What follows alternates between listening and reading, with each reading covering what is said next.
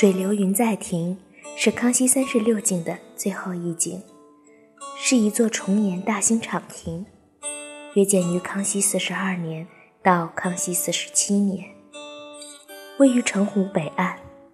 此亭三开间重檐，四个面分别跨出一副间，实际构成了五开间。第一层檐挑出十二个角，顶檐四个角。即十六个角，所以俗称十六角亭。康熙题额“水流云在”，额名取自杜甫的诗：“水流云不尽，云在亦俱迟。”意思是溪水长流，浮云永在。从暖流宣波引入山庄的五列河水，经长湖在此。